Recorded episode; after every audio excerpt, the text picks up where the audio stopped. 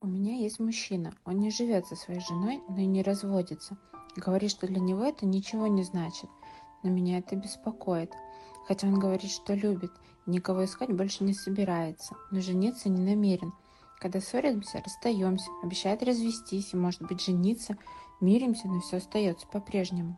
Да, этот мужчина называется э, неопределившийся муж, который изменяет своей жене и рассказывает кучу сказок э, своей любовнице. Если все назвать своими именами, то все станет очень просто.